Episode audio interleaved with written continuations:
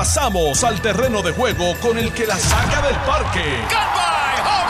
Le estás dando play al podcast de Noti 1630. Pelota dura con Ferdinand Pérez.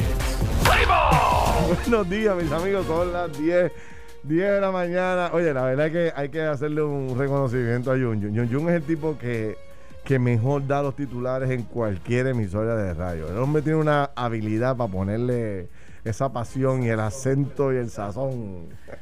Eh, eh, oye, esa está buena. Con el sazón de Jun Jun. Oye, Jun Jun, ¿qué tiene? Y yo, viste, estamos Ajá. aquí haciendo brainstorming para ti. Bucalesa. Pregúntale a Sidre. La bucalesa de Yun Yun, la bucalesa de Yun Yun.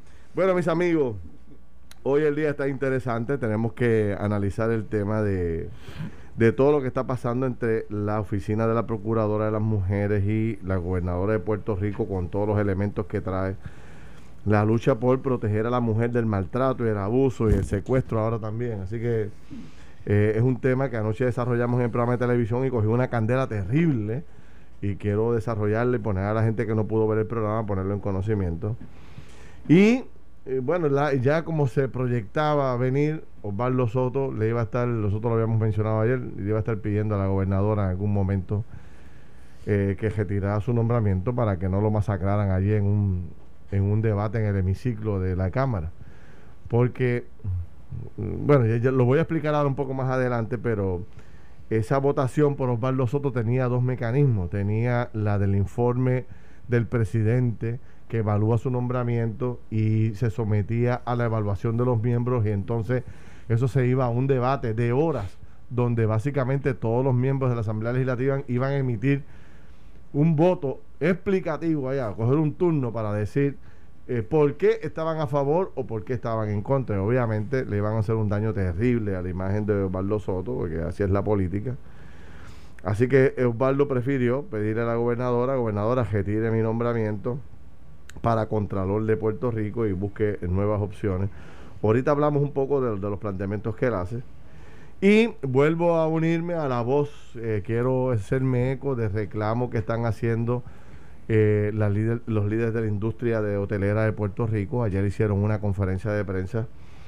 Y fíjense la advertencia que está haciendo eh, esta importante asociación que representa un porcentaje grandísimo de nuestra economía en Puerto Rico. O sea, la parte de turismo, del turismo en Puerto Rico es, es fundamental para, para el desarrollo económico del país. Ellos están advirtiendo que un cierre total nuevamente del gobierno de Puerto Rico sería el colapso total. Escuchen bien, no es el que cierre por par de semanas, es el colapso total.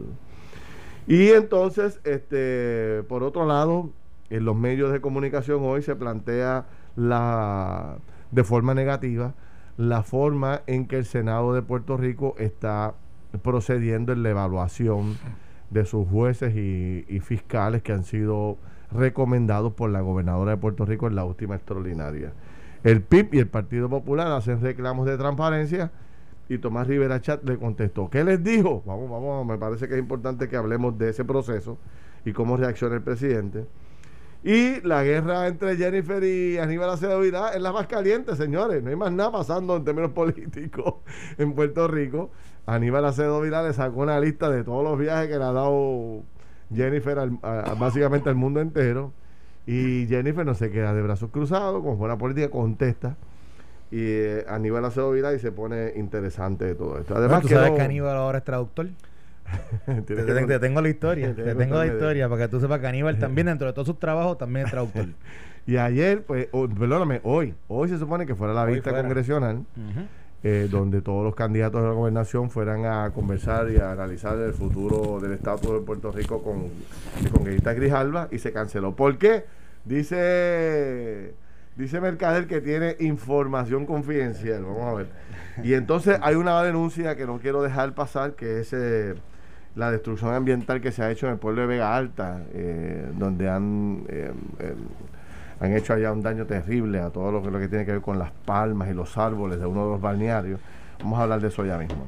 Don Manolo Sidre, buen día, ¿cómo estás? Llegó buenos el días, viernes. Ferdinand, buenos días. Hoy, vier- hoy es viernes, como dicen por ahí, ¿verdad? Hoy es el día, hoy es el día de pensar en descansar y de pensar en que Eh, día en- preferido. Y le pedimos a, ese vi- a este viernes que el fin de semana sea uno tranquilo, que nos Oye, dejen sí. quietos un poco las malas noticias y se- sean las buenas noticias las que, las lleguen. Dios te oiga. Te estaba escuchando pues, en varias en varias en varias situaciones del país. Quiero dejarle la primicia al compañero Carlos Mercader sobre la razón verdadera de este de la cancelación de este para mí fútil y pedestre esfuerzo de vista congresional en, en Washington, ¿verdad? Pero me parece a mí que, que- que es importante escuchar el por qué se canceló y es importante también escuchar quién cabildió para que cancelara, ¿verdad? Y si el que cabildió para que cancelara lo hizo, pues tiene un poder en Washington que le- lo estamos subestimando. Eh, lo, lo otro que me parece interesante es que todo parece, eh, todo el mundo habla de que ya Osvaldo Soto ya se quitó, que de hecho la carta, la carta, eh, la verdad que no sé si tuvieron la oportunidad de leerla, pero la carta, si malo estuvo al principio, peor está al final.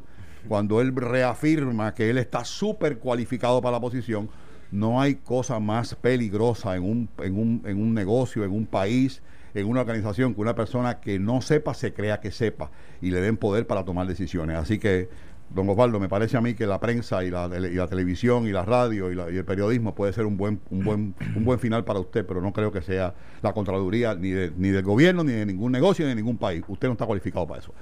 Eh, lo, lo otro que, que quiero destacar también es el tema de la de la, de la, de la incursión cada día más de, de- ciudadanos de Puerto Rico eh, en busca de un mejor gobierno, en busca de un mejor candidato, no en busca de un crítico o de una persona que critica todo y no trae nada a la mesa, sino de soluciones, de, soluciones pragmáticas que realmente se puedan, se puedan eh, eh, implementar de, de en forma inmediata. Y surgió uno, un, un movimiento de jóvenes a la cual yo respaldo, se llama Los Hijos de Borinquen, Ah, que, que su- originalmente, originalmente los hijos de Borinquen nacen para lo que yo creo que no se acaba de entender en Puerto Rico, la lucha responsable con la pobreza y la desigualdad.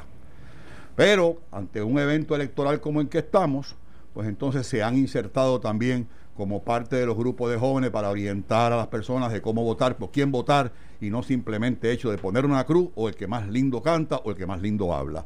Así que creo que Puerto Rico está madurando a pasos bien lentos, pero está madurando como país, está madurando como gobierno, está madurando como ciudadano, está madurando como electores. Y esto, esta salida de Osvaldo Soto, unido a otros nombramientos que todavía quisiera saber qué va a pasar con el nombramiento del secretario de Estado.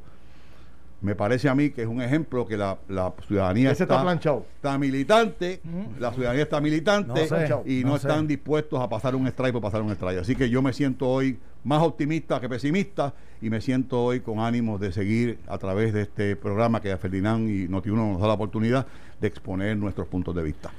Buen día, Manolo. Buenos días, Ferdi. Y buenos días a, a todos los redescuchas. Mira, eh, para, para no cerrar el, el, el issue que trae Manolo con el tema de los, del nom- de los nombramientos, ya Osvaldo es un periódico de ayer en términos de, en términos de lo que era su nombramiento al Contralor, pero ya entonces el, el hecho de que se haya cerrado ese capítulo comienza a abrirse otro en dónde va a parar Osvaldo.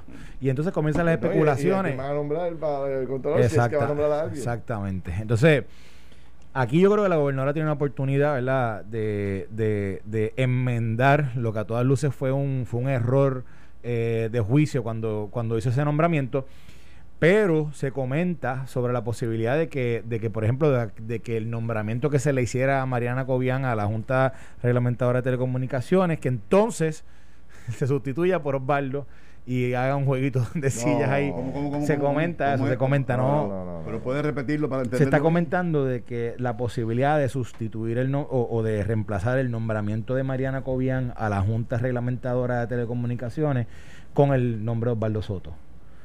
¿Me entiendes? O sea, que en vez de que Mariana Cobian sea nombrada, que nombren a Osvaldo Soto. ¿Cuál es la posición de- que nombraron a Cobian, a María Cobian? A la, eh, a la Así, Junta sí. Reglamentadora de Telecomunicaciones. Ella sí, la primera, la que está dirigiendo la Junta, está siendo investigada por Sí. un FEI. Así que no, no hay duda que Osvaldo para esa cualifica bien.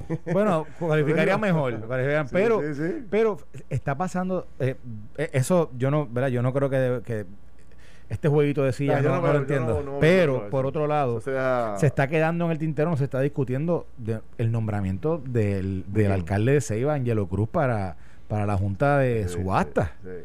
Que honestamente, si de todos esos nombramientos, el que el más inverosímil es, es ese. El de, el de, el Osvaldo Soto a Contralor, evidentemente no tenía las cualificaciones, pero este no tiene las cualificaciones y, y es una, y es la antítesis de lo que debería ser una persona que sea nombrada a la, a la Junta de Subasta. Eso, eso tiene que estar claro en la, en la mente de los legisladores y también en la mente del pueblo. Angelo Cruz no sirve para esa junta.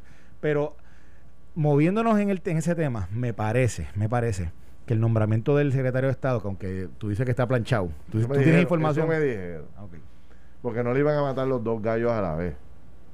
O sea, acuérdate que ella tiene dos nombramientos cruciales, Contralor y Secretario de Estado.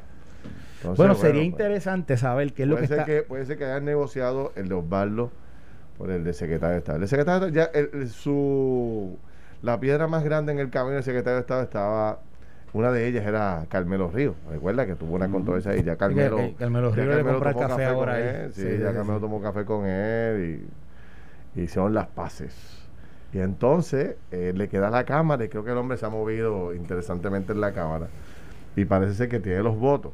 Pero fíjate, esta mañana escucharon Mando y también a, a, a los muchachos de, de, de José Sánchez Acosta Ujú. Iván. Y a Iván. Y entonces un poco Iván planteaba el tema este de los nombramientos que quedan pendientes todavía por parte de la gobernadora y de la posibilidad, escuchen esto, de que la gobernadora, y esto te lo vendo como lo vendió Iván y, y- y José Sánchez esta mañana, la gobernadora ya solicitó la dispensa para poder hacer un nombramiento de su esposo al tribunal apelativo. ¿Cómo, eh? Eso- oye, oye, Iván, llama, llama, Iván, a ver si Iván, Iván creo que fue el que dijo el dato. Yo no sé si eso es cierto. Si eso es cierto, compadre. O sea, se va a formar la grande, Yo- porque tal eso sí que te digo yo que... tal parece, Ferdinand. Eh, eh, y, y- y decía José Sánchez esta mañana con mucha razón, y yo coincido con él en ese punto, y es que yo no puedo creer que la gobernadora esté dispuesta a hacerle tanto daño a su legado. La gobernadora, oye, ha hecho sus cosas importantes también por el país, yo se las puedo reconocer. Este, pero ya después de perder la primaria, eh, donde no hay más oportunidades para una posición política que no sea la locura de un Rairín, que, que hay gente ya haciéndola. De hecho, el que preside el grupo de Rairín para la gobernación de, la, de Wanda Vázquez me está llamando para que lo entrevistemos. ¿Quién es?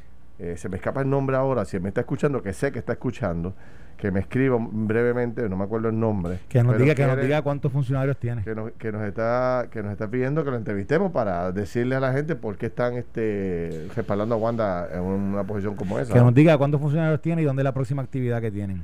Sí, sí, no, eh, habrá muchas cosas, muchas preguntas que hacerle, pero el punto es, después de, para terminar la línea de pensamiento, lo que estoy planteando es, no veo cómo la gobernadora y su esposo, ¿verdad? Que son gente de primer orden en Puerto Rico, ambos, estén dispuestos a perder el legado que han podido construir ambos desde sus posiciones, porque obviamente ambos han tenido que hacer cosas, buscando un nombramiento de 16 años de juez para el esposo. O sea, si la gobernadora hace eso, eh, o sea, básicamente está echando al zafacón oportunidades donde la gente pueda recordarla con cariño algunas de las cosas que haya hecho. Este, la verdad que no, no sé, puede ser un rumor de pasillo, ¿no? Pero está corriendo fuerte. También me dicen que lo de que lo de la sustitución de, de Osvaldo y Mariana también es otro rumor de pasillo, que no necesariamente Sí, es sí, cierto. sí, mucho, mucho rumor. pero pero lo yo que, escuché lo esta mañana otro, que es el, de la, eh, el del deseo de que la gobernadora sacara eh, la procuradora de las mujeres, Ujú. este, Alel Ciboria. Lelsi Boria, para acomodar entonces a la senadora de Mayagüez, Evelyn Vázquez. Tú sabes, todo eso... hay de todo, hay que cogerlo con pinzas, señores. Yo no estoy aquí adjudicando nada, simplemente nosotros tenemos que comunicar lo que está corriendo en las redes y lo que estamos escuchando, porque es que me llamó una persona seria. Pero yo dije, no puede ser, no puede ser. Bueno, Pero, de, mi parte con el tema... Ya uno no puede dudar mucho las cosas. Con el tema de lo de Mariana y Osvaldo, vamos a ver, suponer que, que sea un rumor de pasillo y que no sea nada pues, cierto. Lo que sí es cierto es lo del todavía, lo del nombramiento del alcalde Angelo Cruz, que yo creo que eso sí debería colgarse de la legislatura. El secretario de Estado no tiene los, no tiene los Tampoco los tiene y, y, a mí a mí lo que me a mí lo que me preocupa Pero fíjate, yo de secretario de Estado tengo mis diferencias no porque lo conozca ni conozca de sus méritos, ¿verdad? Porque la verdad es que no puedo decir que lo conozco, lo conozco muy poquito, una solamente lo he entrevistado una sola vez. Pero la función que le queda al secretario de Estado en los próximos tres meses que quedan de gobierno, tres meses y medio, es transición. Casi nada. Por eso, pero si tú sacas a este para buscar otro, para venir a buscar y que le confirmen, ¿cuándo vamos a hacer la transición? Nunca. Bueno, el procedimiento transicional del gobierno está escrito, tampoco es ninguna ciencia que, que, que viene.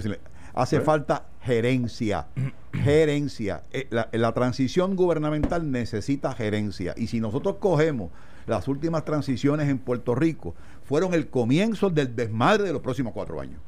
Ese es el problema la transición tiene que ser lo más transparente posible para que cuando llegue enero, tú sepas dónde está. ¿Quién dirigió la transición de Ricardo Rosselló? De, de Elías Sánchez. Elías Sánchez. Mm. ¿Y, quién recitó, y, quién, ¿Y quién dirigió la de Alejandro? ¿Quién? Alberto Bacó. Sí. Es que, es que volvemos a lo mismo. O sea, es importantísimo tener, tener en esas posiciones la, perfecta, el sueño, el sueño que todos quisiéramos, que fuera una persona neutral, que fuera un gerente de, de, conocimiento. es imposible. Para hacerlo como es debido. Pero es que Mira, yo, pero yo, me recuerdo. pero, yo me niego a aceptar las palabras imposibles. Pero eh, lo que tú planteas, que a mí me gusta mucho ese análisis tuyo de, de, un poco de historia sobre los procesos de transición, que la gente no le presta importancia. Porque la verdad es que la gente no le presta importancia. Estamos hablando de la transición de un gobierno a otro, seguro, Seguro, este, yo recuerdo bien de las más complicadas fue la de Sira Calderón con Pedro Rosselló. Sí, señor. Que la dirigió César Miranda. Sí, señor. De hecho, ese fue el primer proceso. Eh, accidentado. Accidentado, pero que provocó una transición pública. Antes las transiciones eran privadas. O sea, de ese momento para acá se empezaron a básicamente a, televisar.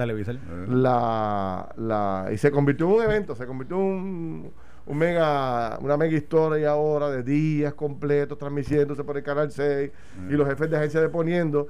Y en el caso de la, transición de Ricardo Rosselló, Elías Sánchez le cambió la dinámica y la convirtió en un proceso como de fiscalización. Y entonces le caían a, tú sabes, eh, una pelea con los jefes de agencia, de él con los jefes de agencia entrevistándole y fiscalizándole y estás mintiendo, recuerdo, se convirtió en todo un novelón, lo que no había pasado antes, ¿no? Y, llevó y convirtió a Elías Sánchez entonces en el todopoderoso del país. Carlos Díaz Olivo, Carlos Díaz Olivo dirigió la de la de, la de Aníbal, ¿verdad? no, no, no creo. Sí, yo creo que sí, yo creo que él dirigió la de Aníbal. Él participó en una importante, pero, yo creo que fue la de Aníbal. Sí, yo creo que fue la de Aníbal. Yo, creo, que eso, ese, ese, esa persona ahí mencionaste un individuo que tiene todas las capacidades del mundo para dirigir un proceso como ese. Pero por amor a Dios, o sea, tú no puedes poner ahí a un, a un individuo que no sepa llevar una notaría, por amor a Cristo. O sea, y, es importante poder hacerlo. Eh, para mí, esa posición es fundamental. Y que tenga liderazgo. Es más, los candidatos a la gobernación se deberían expresar en esa dirección para que ese funcionario fuera uno de, clase como tiene que ser. O sea, a mí me parece que porque por, ahora Ustedes hablaban ahorita de secretos de pasillo. Yo no les voy a hablar de secretos de pasillo. Yo les voy a hablar de, de, de, de statement como es debido el presidente Trump por segunda vez dice que él no contempla una transición pacífica de las elecciones. Ahí está. No, Cógete esa. Cógete esa. Oye, oye, oye. No te tiras todavía la bola. Déjame. Estoy leyendo las señales. Oye, no, no, no, rápido. Sí, sí. Yo traigo este, yo traigo este ejemplo. No, óigame, jamás en la vida en reacción a la, al programa de ayer que, que, que fue bastante elocuente en esa, en esa dirección. Yo me, yo, yo me refiero a este comentario porque tal parece que este es un estilo eh, gubernamental o, de liderato que se está esparciendo por el mundo entero. Eso, porque de la misma forma en que Trump dice, no, yo no voy a hacer las cosas pacíficamente, que a lo mejor no las haga, lo dice. Aquí hay cuatro o cinco que se zafan una mala palabra que yo no me atrevo a decirla en casa, por, por el micrófono, por radio, en un discurso y nadie le dice nada. Nadie le dice nada. Y tú dices, contra, pero ven acá, ¿qué es esto? Y así te coges de Brasil y están las mismas. Te coges de, y tú dices, óyeme, ¿será esto un estilo que, que nosotros, que yo, que soy el más viejo del grupo, no lo acabo de leer? La soberbia provoca reacciones inesperadas. Oye, e- ese tema está bien bueno, lo que tú acabas de traer. Vamos a darle seguimiento. Tenemos que ir a una pausa. Cuando regresemos. Venimos, eh, venimos con la vista al Congreso. venimos con este congreso. ¿Qué fue lo que te dijeron de Aníbal? ¿Qué fue lo que te dijeron de Aníbal? No, me dicen que está. No, no, no. Venimos, rápido, venimos rápido, no te Lo vayas. aguantamos, lo aguantamos. Todavía no conoce los trucos. Ay, ay, Dale, ay. dale la cosa esa. ¿Qué No, al, al- al- al Pues, botón ay, que tú ay, le das. Mira, te jugó golf ayer, caballo, ¿viste? Él te jugó golf ayer. En el último, en el, ul- en el último hoyo hizo un bogey. Estás escuchando el podcast de Pelota Dura en Noti1 con Ferdinand Pérez. Aquí está don Manolo Sidre. Oye, y, y tú no protestas porque te digo don. No, no, y don. Carlos Mercader. Aquí, Felina, Eso- eso- Felina está el- viendo el- el don- tiempo. El don tiene varios epítetos. Yo creo que tú me dices don porque tengo 67 No, años. no, no, te digo don No, porque- porque. No, por respeto. Pregúntale a qué hora es. Se acaba de decir las 11 de las 10 y 35. Ay, mi madre. Para los que van. Y eso que yo está ir a las pendiente. 11. No Va- está break. temprano. Bueno, pues hay una premisa ahí que está, que, que- que da- hay una premisa ahí que supuestamente hay alguien que tiene una información confidencial. Dale, va- vamos por ahí, vamos por ahí, vamos por ahí. Ah, bueno, mira, ¿Qué es lo para que que darle, para darle con, para darle fueta a esto. Mira, ayer, hoy se iba a celebrar una vista en el Congreso que era eh, supuestamente una vista de estatus. Esa es la oficina de Grijalba, ¿no? Esa, esa es la comisión que de, con el preside el, el congresista Grijalba. ya. Importante. eh, le dicen Grijalba, bueno, no, no- voy a decir el, el cómo le dicen allá, pero después hablamos de eso. El tema es que, exacto, él es el presidente, él la iba, él la iba a dirigir, es, es, es dentro del Comité de Recursos Naturales y como, como la gente ya sabe, es el comité que tiene jurisdicción de Puerto Rico, por Puerto Rico ser un territorio de los Estados Unidos.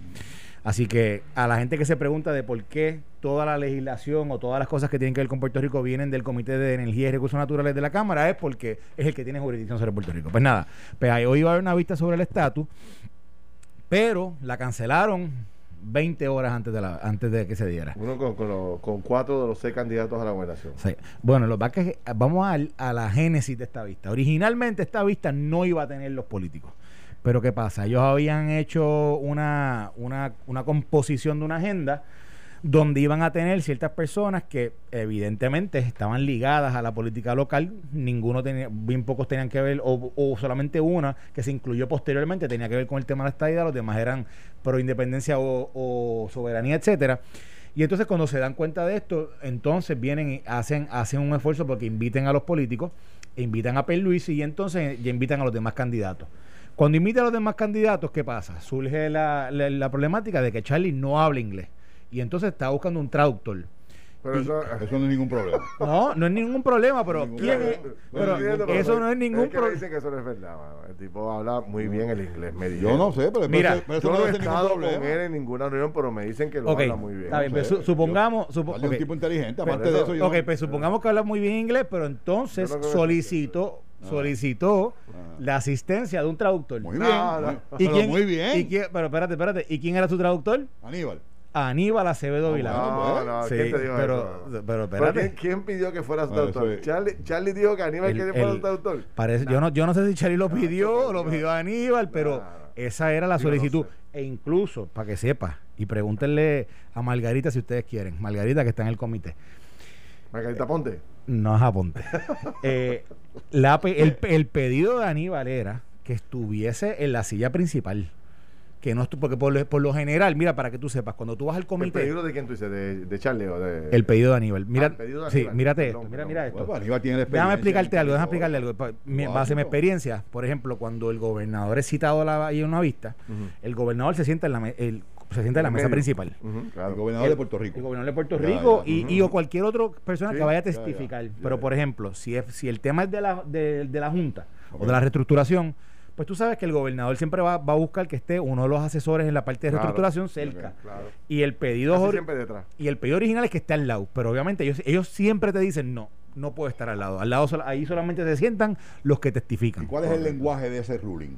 ¿Cuál es el lenguaje de ese ruling? Como ¿Por que- qué, por qué yo, gobernador, llego allí y digo, yo quiero aquí a Carlos Mercader al lado mío. No, no, tiene que estar atrás de usted. ¿Por, ¿Cuál es el Bueno, lenguaje? pues porque la, porque se supone que el que la persona que va que llaman a testificar sea la persona capacitada para igual. poder O responder. sea, que la accountability del mensaje está en esa Está persona. en esa no persona, atrás. exacto. Yo te invité, es yo legislador te invité a ti a deponer. Si tú necesitas orientación y asesoría, pues Ok. vas detrás de ti, pero no Ya. te poner al lado. Ya, ok. Es Y en correcto. Puerto Rico corre Y eso es para proteger la información, para No, no, no, es más bien tener control, porque si no te hablan cinco, te hablan cuatro, ok, entonces se supone que tú tienes cinco Ya. minutos para, para presentar tu ponencia. Perfecto. Pero entonces viene el otro con tres más, y cuando Ya. tú vienes a ver, pierdes el control de la vista. Digo, por lo menos esa era mi experiencia cuando estábamos Eh, aquí. eh, es, es similar la, la, la política en el Congreso, muy similar. No sé si por las mismas razones, pero es similar en términos de que el que va a deponer es la única persona que puede estar sentado allí.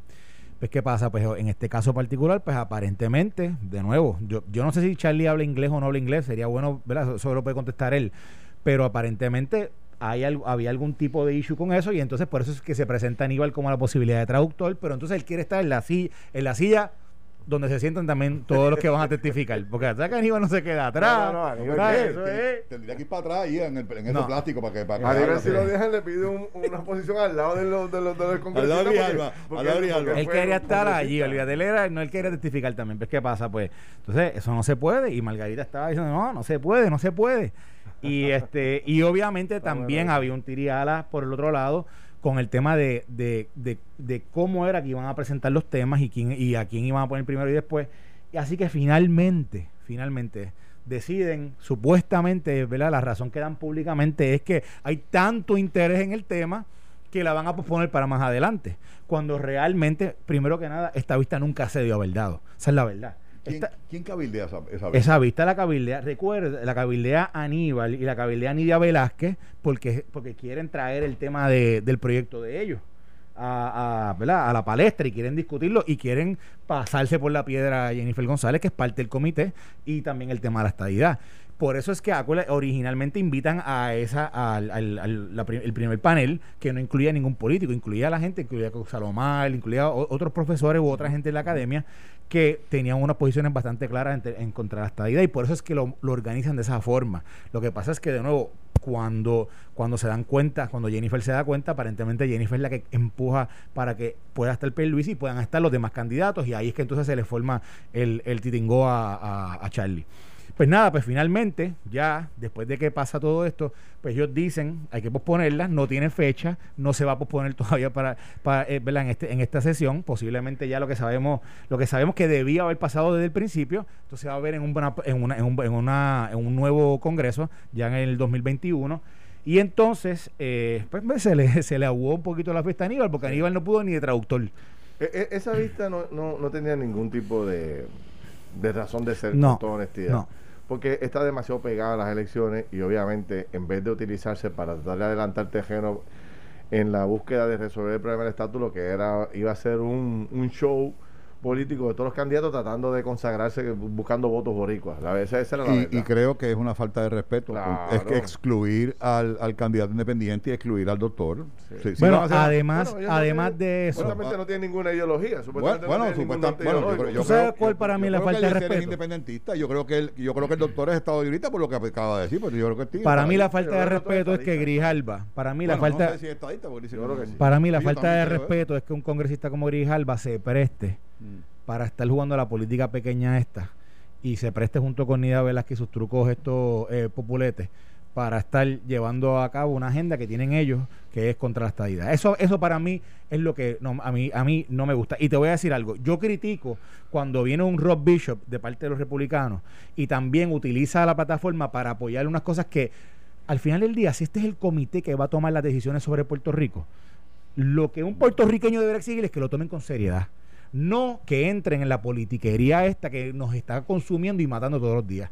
Y me parece, ¿verdad?, que un- le hace un flaco servicio a sus constituyentes de allá de su estado, pero también a, a- a los puertorriqueños Sí. que representa, ya que es el comité que dirige los, te- los temas de Puerto Rico, que haga una cosa como este, que se preste para eso. Y honestamente, ya, ya lo habíamos dicho aquí anteriormente, esto es un tema que se va a discutir seriamente el año que viene. Esos proyectos que se han presentado y las resoluciones que se presentaron, tanto el proyecto de Nida Velázquez y Alexander Ocasio de la Asamblea Constituyente, como la resolución que presentó Darren Soto, sabemos que son proyectos que no se iban a ver, se iban a ver correctamente o se pueden ver correctamente dentro de un periodo de dos años de un nuevo Congreso. Y a eso es lo que Sí. nosotros deberíamos exigir. En la apuesta que nosotros tenemos ahora para las elecciones, voy a incluir eso, que, eso- a que no lo van a ver en cuatro años. Pero yo lo voy a incluir y lo voy a, voy a- apuesto yo. En la apuesta, en la apuesta. Dale, bueno, a- a- ponlo, pero, pero, pero Y- y te- nosotros. Y, el otro cuestión más son los chavos. Y tengo el otro Pero cuestión- Manolo, pero fíjate, pero nosotros, fíjate, si, si nosotros vamos, ¿qué nosotros debemos aspirar de, de ese comité? ¿Qué nosotros debemos pedirle al comité que es quien ve los temas de Puerto Rico? Que nos traten con seriedad. Seguro. Que traten el tema de Puerto Rico con seriedad y que no se presten para las tretas políticas estas. Pero, Pero fíjate, yo, yo, yo no sé si es el tema de seriedad. Yo creo que es un tema que nosotros mismos no queremos resolver. Vamos a ser sinceros. Mm. O sea, en la medida, o sea, nosotros queremos que un congresista de que no es boricua, que preside una comisión que tiene 8.500 temas en los Estados Unidos, nos resuelve el problema del estatus a Puerto Rico. Es que el hombre logre desarrollar la fórmula para resol- resolver el problema centenario que tenemos en Puerto Rico. Entonces, ¿cuál es el primer paso? Llamar a los boricuas y al liderato político en Puerto Rico para que le ayude a resolver el problema.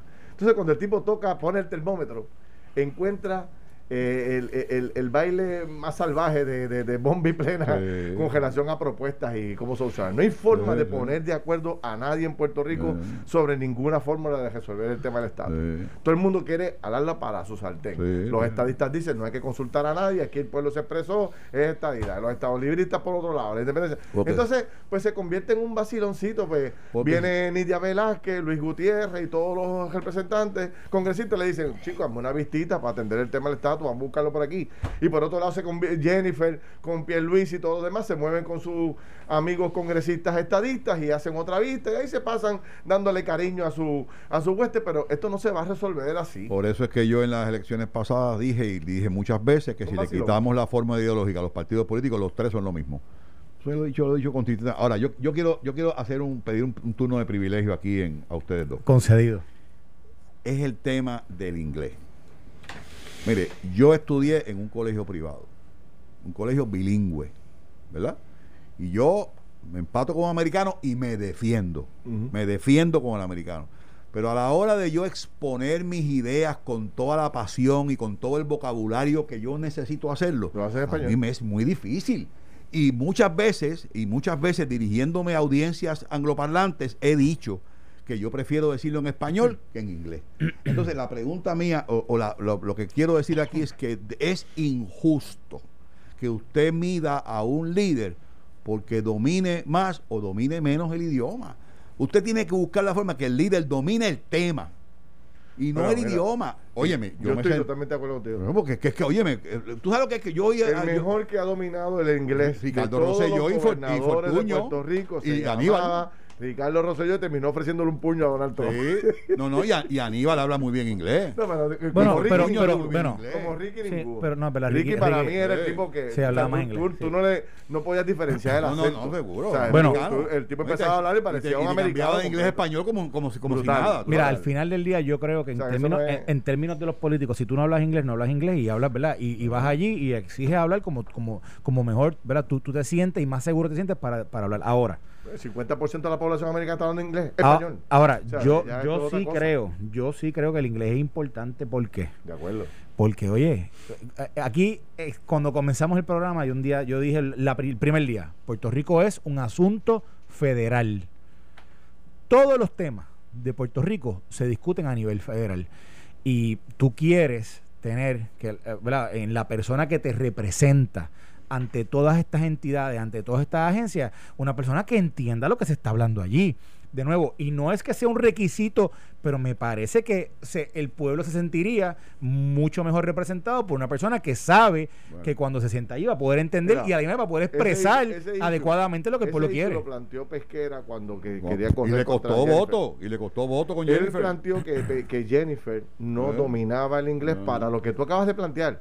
Ella puede eh, expresarse eh, o sea, en inglés Mucho mejor mucho- ahora. mucho- Mucho, muy mejor. bien. Mucho mejor. Pero entrar en una discusión técnica Muy difícil, en una oficina sobre dólares y No. centavos y tuberías No, y cables no, eléctricos y qué sé yo qué rayos más del ambiente, pues se le iba a hacer muy difícil. Y esa era la- eso es lo que planteó Pesquera como la gran debilidad de Jennifer y ya usted sabe lo que pasó. O sea, para el país ese tema es, es secundario, creo yo. Pero hay dos cosas que yo quiero traer a la mesa. Número uno, que el hecho de que tengamos unas limitaciones no quiere decir que tengamos que podamos tener una aspiración a poder hablar un Eso buen verdad, idioma, eso- a entenderlo. Para mí es, es importante, son otros 20 pesos. lejos de la parte ideológica, porque dice, no, yo soy estadista, hablo inglés, yo soy un estadista y no hablo inglés. No, no, usted como puertorriqueño, como ciudadano del mundo, tiene el derecho y debe aspirar a hablar un idioma y ojalá pueda hablar dos más.